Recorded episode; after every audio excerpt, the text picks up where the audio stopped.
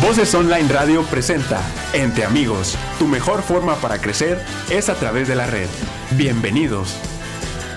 Hola, ¿cómo han estado? Qué gusto otra vez estamos conectados con ustedes por medio de este, de este tu programa Entre Amigos.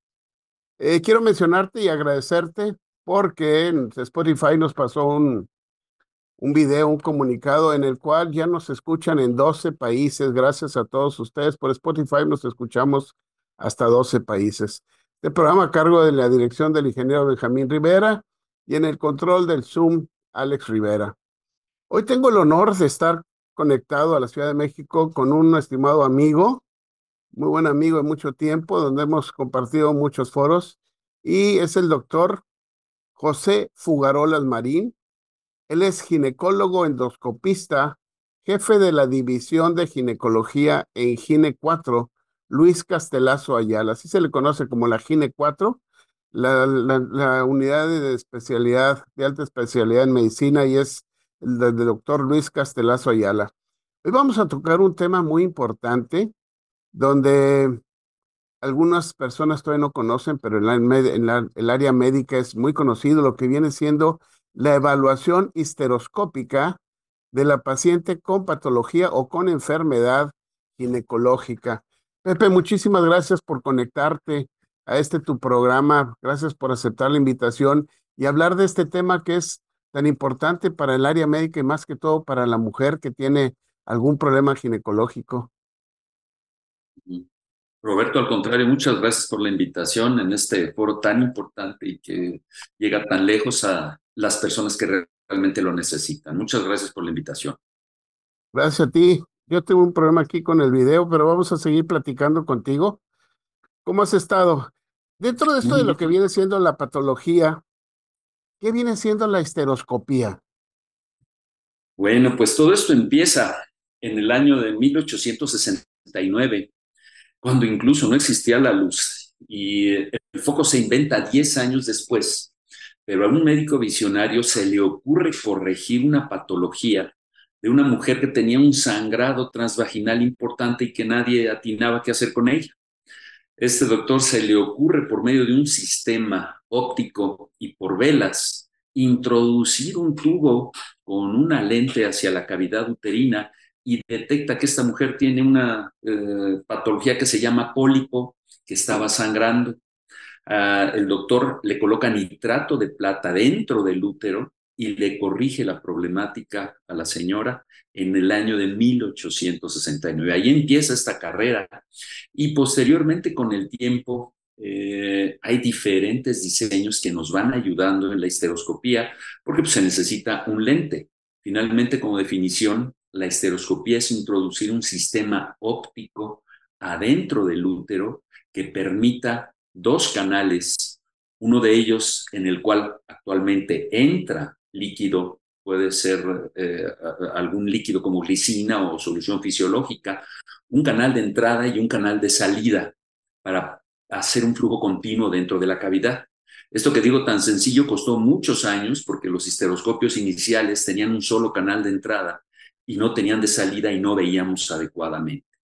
Entonces se introduce una camisa de entrada, una, en la otra camisa de salida y eh, las tecnologías contemporáneas también contemplan una vía por la cual nosotros podamos introducir algún instrumento, ya sea tijeras, ya sea pinzas, para que entremos con todo este sistema que mide 5 milímetros y podamos hacer un acceso a la cavidad uterina y hacer diagnósticos y en ese mismo momento, si es posible, corregir a la problemática. Así que es una visión que entramos a través de la vagina, vemos el cuello del útero, vemos el canal endocervical y vemos toda la cavidad uterina. Eso es la histeroscopía. Esta, esta histeroscopía, como tú mencionas, y que es de gran avance, porque tú lo mencionaste, el doctor Pantaleón en 1869 fue el primero que empezó a hacer esta, este procedimiento y luego con el cistoscopio viene siendo una modificación de un cistoscopio para poder entrar al útero. Entonces, este, este estudio que se llama histeroscopía, ¿puede ser realizado en el consultorio o es únicamente dentro de quirófano? Existen las dos partes, existen las dos vertientes. De hecho, uno de los puntos exitosos de la esteroscopía es saber qué paciente vas a llevar a quirófano y qué paciente la vas a realizar en el consultorio. En el entendido que el 80% de las enfermedades ginecológicas pueden ser tratadas en la esteroscopía de consultorio. Esto es importante. El 20% se reserva para quirófano. La gran diferencia es que en consultorio no se les coloca anestesia únicamente podemos dar algún medicamento analgésico, eh, diazepam, algún medicamento antiinflamatorio no esteroideo previo al procedimiento y en quirófano, pues la paciente sí requiere anestesia para que se corrija. Y todo ello va relacionado en cuanto al tipo de patología, al tamaño de la patología. La histeroscopía es incómoda básicamente en el primer punto cuando nosotros atravesamos el canal cervical. El orificio cervical interno es la primera estructura que puede generar dolor. El segundo punto de molestia es cuando nosotros distendemos en exceso la cavidad, recordando que la cavidad uterina se distiende con 60, 70 milímetros de mercurio y nuestras bombas nos dan hasta 100 milímetros de mercurio. Entonces, esta sobredistensión distiende las fibras nerviosas y puede generar dolor. Y el tercer punto, donde hay dolor en la histeroscopía, es cuando uno toca el miometrio. Al tocar el miometrio es cuando también la paciente siente dolor. Así que una patología intracavitaria, como un mioma grado cero, que esto es dentro de la cavidad, podemos corregirla en consultorio. Un pólipo que no vamos a tocar, el miometrio, también se puede corregir en consultorio. Así que em, una paciente que no tolera un papá Nicolau, que se le hace incómodo, que es una paciente ansiosa, una paciente que no tolera un procedimiento sencillo de consultorio, no va a tolerar una histeroscopía y ameritará alguna sedación o una anestesia. Pero existen estas dos vertientes y actualmente la histeroscopía de consultorio es la cereza del pastel en el tratamiento de la patología ginecológica, porque ahí estamos viendo la patología, estamos viendo el endometrio, estamos viendo las arterias, el patrón vascular y podemos incluso tomar tejido directamente visualizando.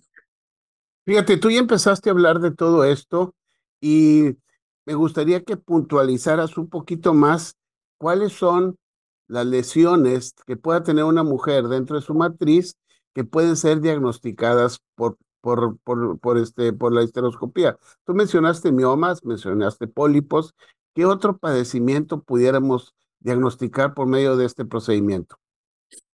Me voy a, conectar, voy a compartir pantalla porque mm, eh, voy a colocar dos tablas en las cuales se contemplan las patologías más frecuentes que nosotros podemos, podemos tratar. Eh, ¿Se está viendo la, la, imagen adecuadamente? Bastante bien, además es que la... Ahí está, ya está bien compartido. Gracias. Muy bien. De entrada, la esteroscopía eh, requiere de una eh, evaluación de la vagina. La vagina puede tener implantes endometriósicos, puede tener lesiones por virus de papiloma humano y dentro de toda esta visualización de esta vaginoscopía debemos darle su tiempo para diagnosticar este tipo de patología. Eh, nosotros podemos evaluar también cervix eh, adecuadamente y una cervicovaginitis recurrente que le hemos dado múltiples tratamientos, que ya hemos hecho cultivos, que no hay una buena respuesta, es meritoria a una histeroscopía porque puede haber alguna patología, algún pólipo o alguna situación dentro del canal endocervical que nos esté generando esta secreción o sea asiento de bacterias que no este, nos resuelve la problemática. En tercer lugar, y muy importante, que recordemos que es la segunda patología de consulta del ginecólogo, que es la hemorragia uterina anormal. Y entre paréntesis, recordemos que la primer patología y el motivo de consulta que nosotros vemos es la cervicovaginitis. Así que con este método podemos acceder a las dos principales patologías de diagnóstico ginecológico, la cervicovaginitis y en segundo lugar la hemorragia uterina anormal una mujer que no llegamos a un diagnóstico concreto de esta hemorragia uterina de la causa, podemos acceder por medio del histeroscopio y, saber hacia dónde vamos. Dentro de las diferentes edades de las mujeres, existe de un 5 a 7% de malformaciones mullerianas, de úteros mal configurados, que es conveniente un manejo tanto por un ultrasonido de tercera dimensión como una evaluación histeroscópica para saber de qué tipo de malformación estamos hablando y si requiere algún tratamiento. Esto es patología a veces de niñas, de mujeres que no han tenido relaciones sexuales, y recordemos que la histeroscopía se puede realizar en mujeres que no han tenido vida sexual porque no tenemos ninguna lesión himeneal y podemos visualizar y valorar esta cavidad. Tenemos el caso de una niña de 8 años con un tumor cervical que la evaluamos histeroscópicamente, diagnosticamos un tumor eh, cervical y le hicimos una traquelectomía y eh, la seguimos controlando, así que también las patologías de niñas puede también diagnosticarse. Llegamos a lo que son los fibromas y los pólipos endometriales, que son probablemente las patologías tumorales más frecuentes en la vida de la mujer. La gran ventaja es que el pólipo lo vemos y se puede habitualmente tratar por medio de la esteroscopía y el fibroma, cuando sobrepasa los dos y medio centímetros lo debemos de tratar en quirófano si es un fibroma más pequeño y de acuerdo al tipo del, mioma, la, clasificación de la FIGO, podemos tener un abordaje eh, histeroscópico en consultorio. Existen también receptores, que veremos eh, más adelante algún video, que son receptores mecánicos que no tienen energía, que permiten extraer todo el material. Un capítulo importantísimo es la infertilidad, porque eh, eh, un diagnóstico inicial o una fertilización in vitro que llega a fallar, se ha calculado que tiene un 25% de patología intracavitaria que no se ha diagnosticado. Así que algunas escuelas incluso hacen histeroscopías previas al in vitro y una indicación infertilidad es me falla un in vitro, pues realicemos esta evaluación y del tipo y la calidad de endometrio. Las biopsias de endometrio que tanto hacemos en consultorio tienen una sensibilidad muchas veces de un 65% y de una especificidad de un 85%, porque no estamos viendo la cavidad. Si nosotros accedemos con un lente y visualizamos de dónde queremos tener la biopsia, nuestra sensibilidad aumenta arriba de un 95% para tener diagnósticos adecuados. Esto nos mejora mucho. Veremos también cómo es que se toma una, una biopsia. Hay también mujeres que se embarazan con un dispositivo intrauterino, sobre todo la T de cobre, y eh, con un control ultrasonográfico podemos hacer una extracción dirigida de estos dispositivos sin lesionar al útero. Otro capítulo también muy importante en la ginecología contemporánea es la retención de estos productos de la gestación. Se calcula que de 100 atenciones obstétricas va a haber una retención de placenta o de restos del 1 o del 2% pero cuando colocamos el misoprostol en la interrupción del embarazo, este porcentaje aumenta hasta un 15%. Así que un 15% de estas pacientes que les colocamos el misoprostol o le hacemos un legrado incompleto van a tener esta patología que se puede transformar en una infección crónica, en infertilidad y pueda meritar una histerectomía y que el problema vaya creciendo porque le estamos dejando un foco infeccioso dentro de esa cavidad. Los cuerpos extraños son básicamente dispositivos fragmentados o dispositivos que se han perdido los hilos. Nosotros tenemos aquí en la Gineco, que de hecho estoy transmitiendo desde, desde acá, este es Gineco 4, alrededor a la semana de unos dos o, dos o tres pacientes que no les pueden quitar el dispositivo y tienen ya dos, tres, cuatro, hasta seis intentos. Entonces aquí llegamos, directamente visualizamos la cavidad y se extrae este dispositivo o los fragmentos que puedan quedar. Lo que es el síndrome de Asherman, em, también, eh, que de hecho es probablemente el procedimiento más complejo en histeroscopía, ah, el síndrome de Asherman, la cavidad cuando se encuentra totalmente adherida y tenemos que despegarla, es una cirugía en la cual nosotros vamos cortando las adherencias hasta restaurar la anatomía normal. Y muchas pacientes logran embarazarse cuando son pronósticos mucho, muy sombríos y hacer nuestros controles postoperatorios después de hacer un Asherman, después de hacer una miomectomía, después que se ha hecho una miomectomía a cielo abierto, evaluar la cicatriz interna sirve también como referente de, cirugías que se hacen. lo que es el scratch endometrial esto es generar una pequeña, pequeño surco dentro del endometrio y se habla de que esto mejora la respuesta de implantación al siguiente ciclo de que lo hacemos. Eh, medicina basada en evidencias eh, es controvertida, acaba de salir una, una revisión en la cual se dice que el scratch debe realizarse cuando han fallado todos los métodos y las preparaciones endometriales para tratar de mejorar la implantación. Este fenómeno inflamatorio de hacer un surco previo y esta cicatrización endometrial habla que hace un endometrio proclive a lograr embarazos. Una, una patología también muy importante es lo que es el istmosele.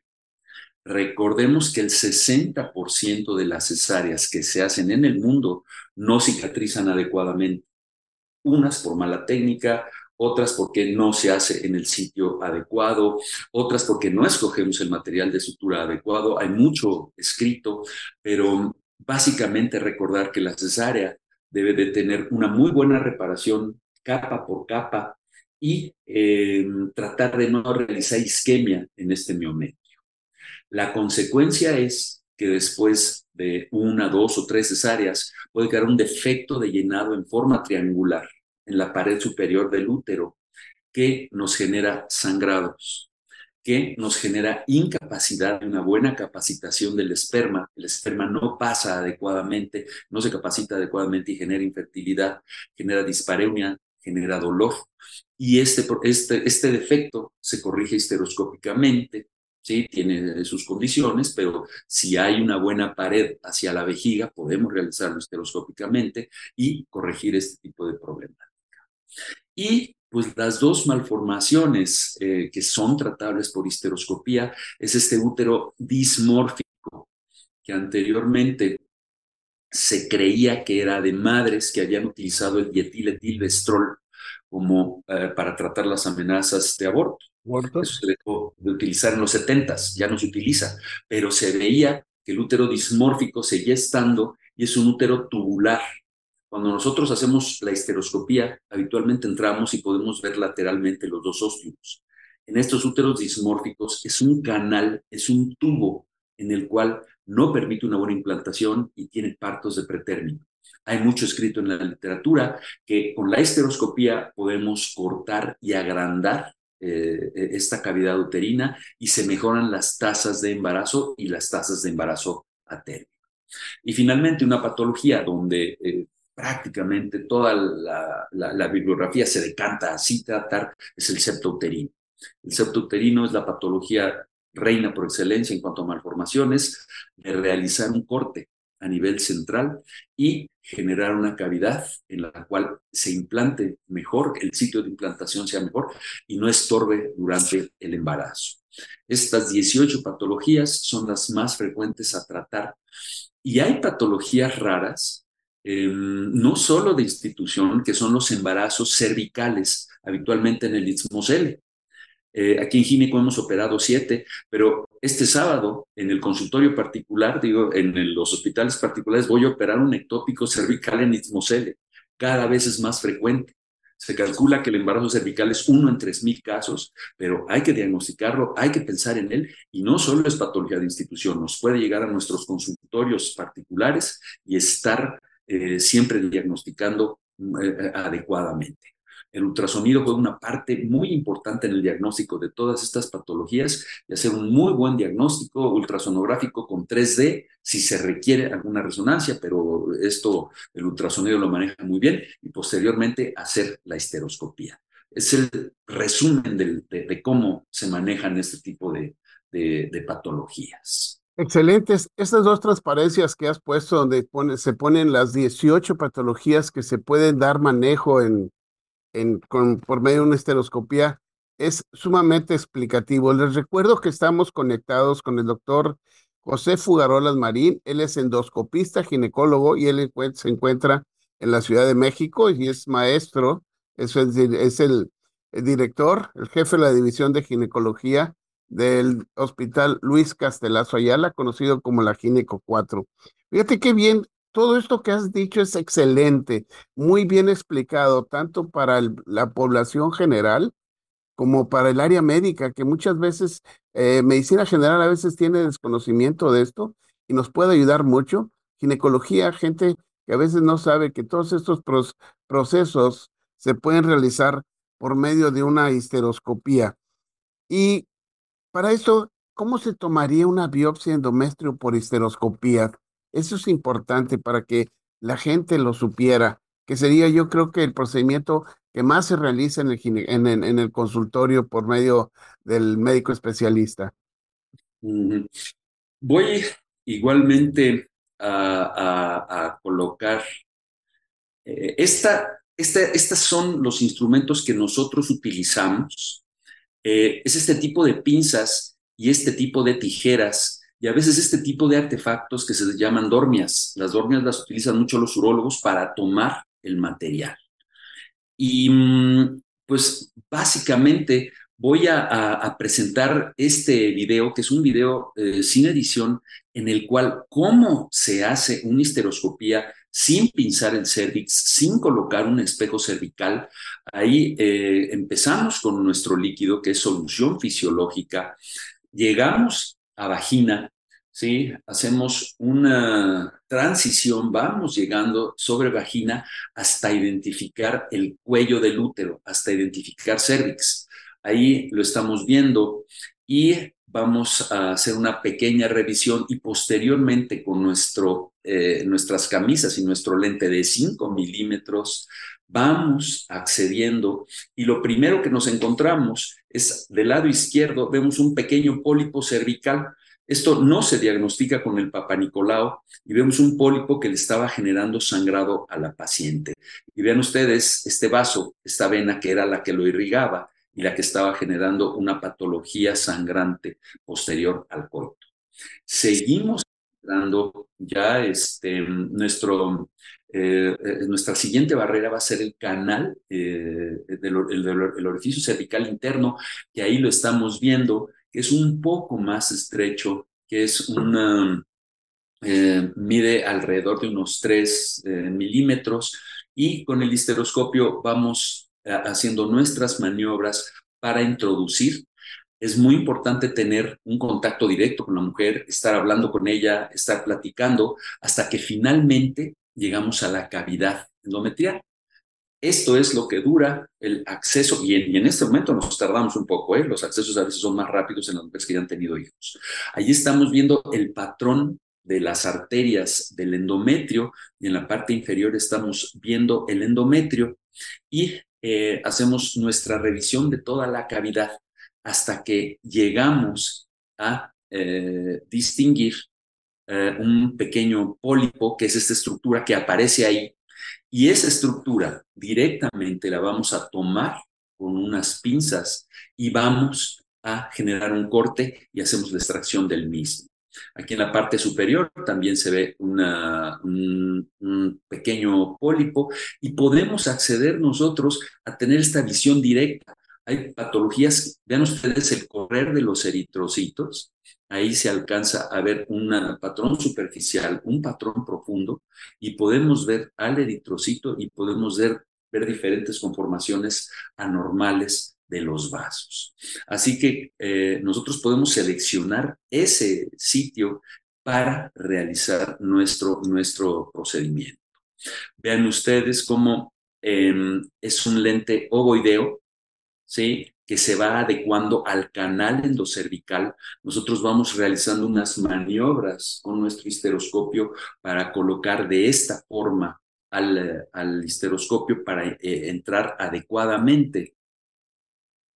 Y em, visualizar sobre todo eh, cuando nosotros eh, realizamos una biopsia, podemos perder material pero contestando tu pregunta, este es precisamente ya la visión de la patología que es esta, introducir la pinza al sitio que nosotros queremos. Si es necesario, podemos cortar en forma de pizza como tijera el sitio a biopsiar y, eh, y extraer todo el material con esta pinza que se llama Grasper. Este material es muy diferente al que estamos viendo aquí de un endometrio normal alrededor de todo esto y nosotros aquí tenemos el tejido que nosotros requerimos. Esto mejora mucho el diagnóstico de la paciente, sobre todo en casos iniciales de hiperplasias y de cáncer de endometrio. Así es como debemos de tomar con la pinza de agarre a la, la biopsia.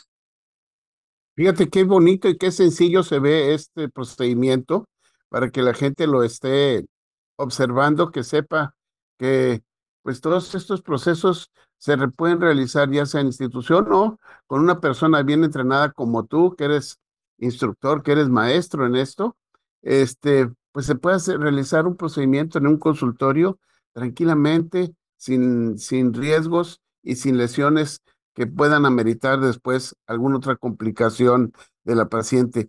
¿Y qué, qué, qué equipo adecuado se utiliza para todos estos procedimientos? Em, inicialmente, en la década de los ochentas, nuestros maestros, voy a presentar aquí, este es el doctor Hamú. Este es eh, un ícono, el doctor en los ochentas trabajó muchísimo con histeroscopía, pero trabajaba con lentes muy gruesos. Y este otro que estamos viendo acá es el doctor Stefano Betocchi. De hecho, este histeroscopio que vimos es diseñado por el doctor Betocchi, que hace este cambio. Eh, los histeroscopios anteriormente eran eh, eh, totalmente mm, redondos. y redondos. Esto, 7 centímetros, 4 centímetros de lente y 23, 2.3 milímetros del canal operatorio. Actualmente esta es una foto del histeroscopio de Betoki en el cual sale nuestro canal operatorio por esta vía que está acá y ha llegado a reducirse a 5.3 por 3.2 milímetros y nuestras pinzas y tijeras miden 1.6 milímetros. Esto es lo que dio el gran éxito junto, con, em, vean nuevamente aquí vemos la introducción de las tijeras, podemos introducir energía bipolar, que es muchísimo más segura, al interior de la cavidad, vaporizar, cortar, fulgurar este tipo de tejidos con todas estas pinzas. ¿sí? Esto es todo el instrumental con que, con que contamos que se puede introducir y podemos manipularlo dentro de la cavidad. Y cada vez se ha ido haciendo más pequeño Contamos con histeroscopios y lentes hasta de 2.9 milímetros. El video que vimos, la paciente está despierta, está platicando con nosotros. Eh, en el momento que le moleste, se suspende el procedimiento, pero esto pasa en un 2%, 1%, cuando la paciente entiende a qué es a lo que, a lo que va. Y, y, han sido estas tres cosas las que nos han llegado tan lejos como mencionaba anteriormente. Este es el histeroscopio con que trabajó Pantaleoni y esto es lo que tenemos actualmente. Se puede hacer histeroscopía en un celular o en, en instrumentos desechables ya sumamente pequeños que han mejorado la calidad de la imagen y que permiten hacer resecciones en consultorio. Voy a, presentar este video de un mini resectoscopio de 5 milímetros. La mujer tiene, una, eh, tiene un pólipo y vean ustedes, introducimos nuevamente nuestro lente y ahí tenemos una instrumentación bipolar que permite cortar. ¿sí? Este es un eh, electrodo de gota de energía bipolar y selectivamente llegamos y extraemos todo este material. Ahora que veamos cuando sale, vamos a ver qué tan pequeño es, ¿sí? Eh, porque eso es del orificio cervical interno. Y vean ustedes cómo lo extraemos y vean, sale por el canal, sale por el edificio y eso se va a patología para diagnosticar. Y em, el mioma, vean ustedes, el mioma es un tejido más denso. Este es un mioma de 1.5 centímetros.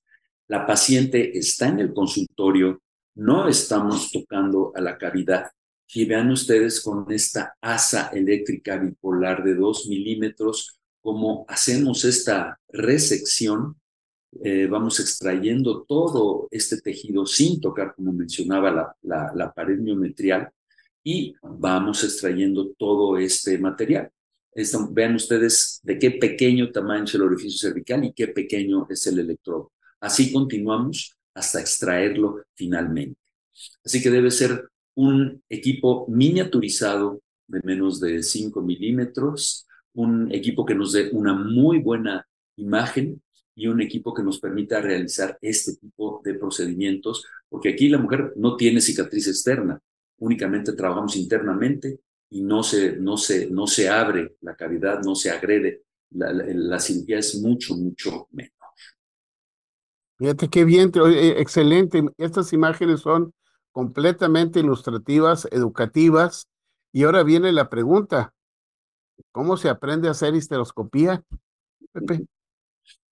Bueno, em, primero que nada, eh, se requiere el interés, porque este tipo de procedimientos a veces no, pues no, no los contemplan muchas veces nuestros jefes, no, no los contemplan eh, mucha gente que no tiene el conocimiento. Entonces, el médico que decide hacer histeroscopía necesita mucha voluntad, mucha eh, voluntad férrea, convencer a los jefes, pero las instituciones a veces no nos compran este tipo de instrumentales. Entonces, va que, eh, tiene uno que invertir. Y si va uno a invertir, invertir en un buen equipo.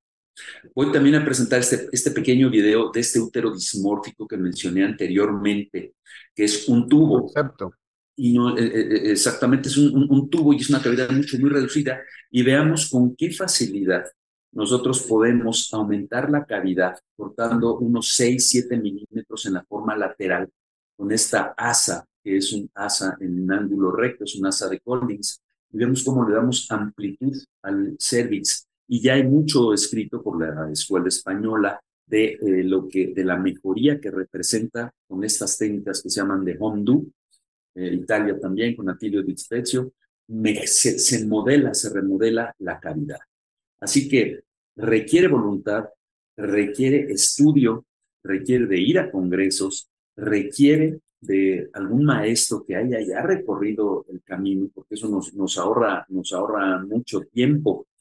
Y estar en un lugar en el cual tengamos pacientes. Este hospital, la 4 no tenía esteroscopio, yo lo compré en el año de 1994 y ahí traía yo mi maletín. Mi jefe de servicio decía, bueno, primero haz tu trabajo y luego haces ahí tu jueguito, haces tu hobby, ya que termines lo que tienes que hacer. Entonces, pues estaban las pacientes, yo llevaba los expedientes, era una labor muy personalizada porque pues había el interés y habían las pacientes. A veces los médicos del consultor de, de, instituciones privadas tienen el dinero, pero no las pacientes, y nosotros tenemos las pacientes, pero no el dinero, y hay que hacer este balance en el entendido que cuando estamos en el lugar que hay pacientes, hay que tratar de, de hacer este, estos, eh, es, esta endoscopía porque mejora calidad de vida, mejora patologías, es mucho, muy fina en cuanto a tratamiento y estudio. Y, pues estar yendo cada dos años hay un congreso mundial, eh, la Escuela Española con Luis Alonso, eh, con Sergio Jaimovich, Atilio Dispezio, hacen congresos de muy alto nivel en el cuales aprendemos mucho. Y, y, pues tener la voluntad, tener las ganas y, nadie nos va a dar el histeroscopio. Hay que invertir a veces en, este equipo, pero si lo van a comprar, de una vez comprar cosas buenas, porque hay equipos muy gruesos, hay equipos que no nos van a, funcionar, hay marcas, no tengo ningún conflicto de interés, pero lo que es la, marca Stores a nosotros nos gusta mucho. Aquí en el hospital nos trajeron otra marca diferente que se llama Gimme, es muy gruesa y entonces a la mujer le dolía eh, Olympus también tiene buenos histeroscopios, que creo que son los, los dos, este, aquí Pero yo creo que comprar stores, comprar Olympus, son, son buenas, eh, buenas inversiones. Y sobre todo, tener las ganas. Si mal no recuerdo, tú, eh, tenías en años anteriores, más o menos un tiempecito atrás, un estudio sobre tratamiento de planificación, la inserción de unos eh, instrumentos que se ponían por vía esteroscópica para hacer una salpingoclasia definitiva. ¿Es así? Sí, fíjate, tuve la suerte, en todo el seguro social me tocó colocar unos tapones que se colocaban en los orificios cervical, en, los ostiums. Se, se llaman o se llamaban ESURE. El ESURE era un procedimiento de ocho minutos que era eh, como un stent, de hecho el origen era un stent eh, de 4 centímetros que eh, tenía un aplicador, se colocaba dentro del orificio, disparadas, se extendía y generaba fibrosis en tres meses. A nosotros nos funcionó muy bien, nosotros aquí pusimos muchísimos, tuve la suerte por una donación de poner primero en el Seguro Social, pero el ESURE lo empezó a colocar gente que no estaba muy bien preparada histeroscópicamente. Entonces perforaban, se colocaba mal, se colocaba en forma incompleta y las pacientes empezaron a presentar dolor. Entonces una gran demanda para Bayer que lo había comprado ya ese instrumento y empezaron a ganar las pacientes que por el dolor, que por las molestias, que porque no se avisaba. Entonces ahorita el ESUR va a la baja, ya no se coloca, se están desarrollando algunas tecnologías, pero, pero también es una gran opción porque en una mujer con patología que no puedes intervenir, tapas ese orificio cervical y se regenera el, eh, pues la, técnica quirúrgica. Así que ahorita ya no se está utilizando. Y otro, el que no mencioné en la plática, Gineco 4, tenemos un protocolo de tratar el cáncer de endometrio o la hiperplasia con atipias, con tratamientos locales de resección.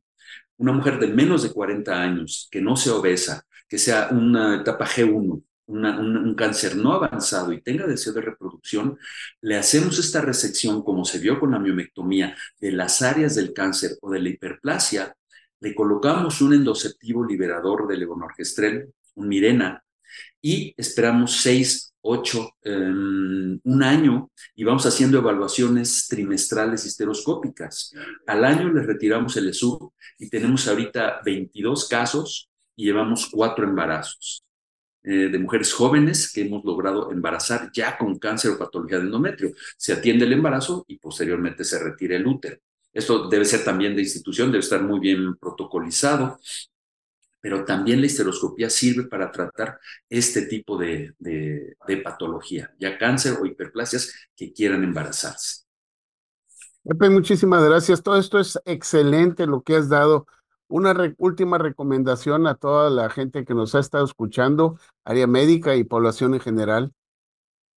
Bueno, primero para las pacientes, si hay alguien que no es médico y nos está escuchando, preguntarle a su ginecólogo si la patología que tiene se puede eh, corregir tanto por la paroscopía o por histeroscopía, porque mm, muchas veces este, el médico que no lo hace no lo plantea dentro de la baraja de soluciones.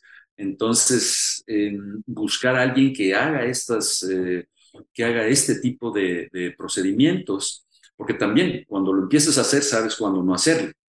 Entonces decirle, mire señora, yo lo hago, pero usted no es candidata para este tipo de procedimiento porque nos aumentan complicaciones, aumentan una serie de problemáticas. Es mejor hacerlo en forma abierta. Eh, que el médico decida, pero preguntarle si tiene estos conocimientos endoscópicos.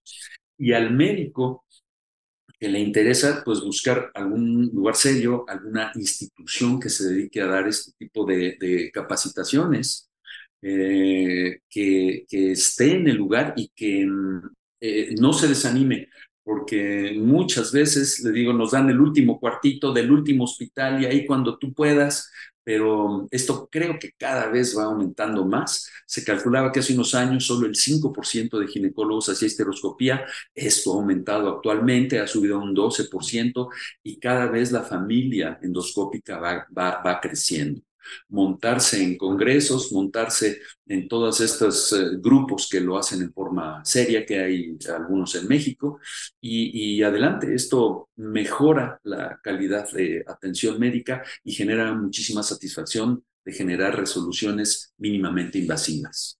Excelente, qué bueno que nos dices esto, principalmente para los pacientes, y es cierto que pregunten al médico si tiene la oportunidad de hacer este, estos procedimientos y si no, pues que sea orientada para que sea muy bien tratada. Tu correo es jfm92, sí. José Marín 92, arroba hotmail.com. Sí, este por ahí se ve, eh, este es el, el, el correo. Em, estamos para, para servirles, estamos ahora sí para resolver cualquier duda, cualquier orientación, orientación que, que, requieran y únicamente somos una persona que ha recorrido el camino antes que ustedes y, con, y, la familia endoscópica siempre ayuda Ahora sí que cualquier duda, cualquier situación, estamos a tus órdenes y te felicito, Roberto, por este tipo de programas de divulgación que tienen tanta penetración en, en el mundo, como lo comentabas. Sí, ya, ya gracias a Dios nos dicen que estamos, nos han visitado en nueve países por medio de Spotify, espero que por medio de YouTube, eh, por medio de Facebook nos estén revisando también. Recuerden que es Doctor Córdoba Entre Amigos, Facebook, eh, eh, Facebook de Voces Online Radio y en YouTube puedes verlo, buscarlo así como Doctor Córdoba entre amigos. Sería muy bueno que si te gusta nos des un, los palomés como que te gusta y si te gusta suscribir para que te estén llegando todos estos programas. Pepe, muchísimas gracias, te agradezco el, que hayas aceptado una información sumamente relevante y excelente para toda la población, para el área médica y un abrazo hasta, hasta México y estamos en contacto. Mil gracias, Pepe. Muchísimas gracias, Roberto. Éxito. Gracias. Estamos hablando. Bueno, pues eso es, esto es todo por ustedes el día de hoy. Les recuerdo, este programa se transmite todos los martes y estamos con ustedes. Entre amigos con el doctor Córdoba. Hasta pronto. Voces Online Radio presentó Entre amigos, tu mejor forma para crecer es a través de la red. Escúchanos en la próxima emisión.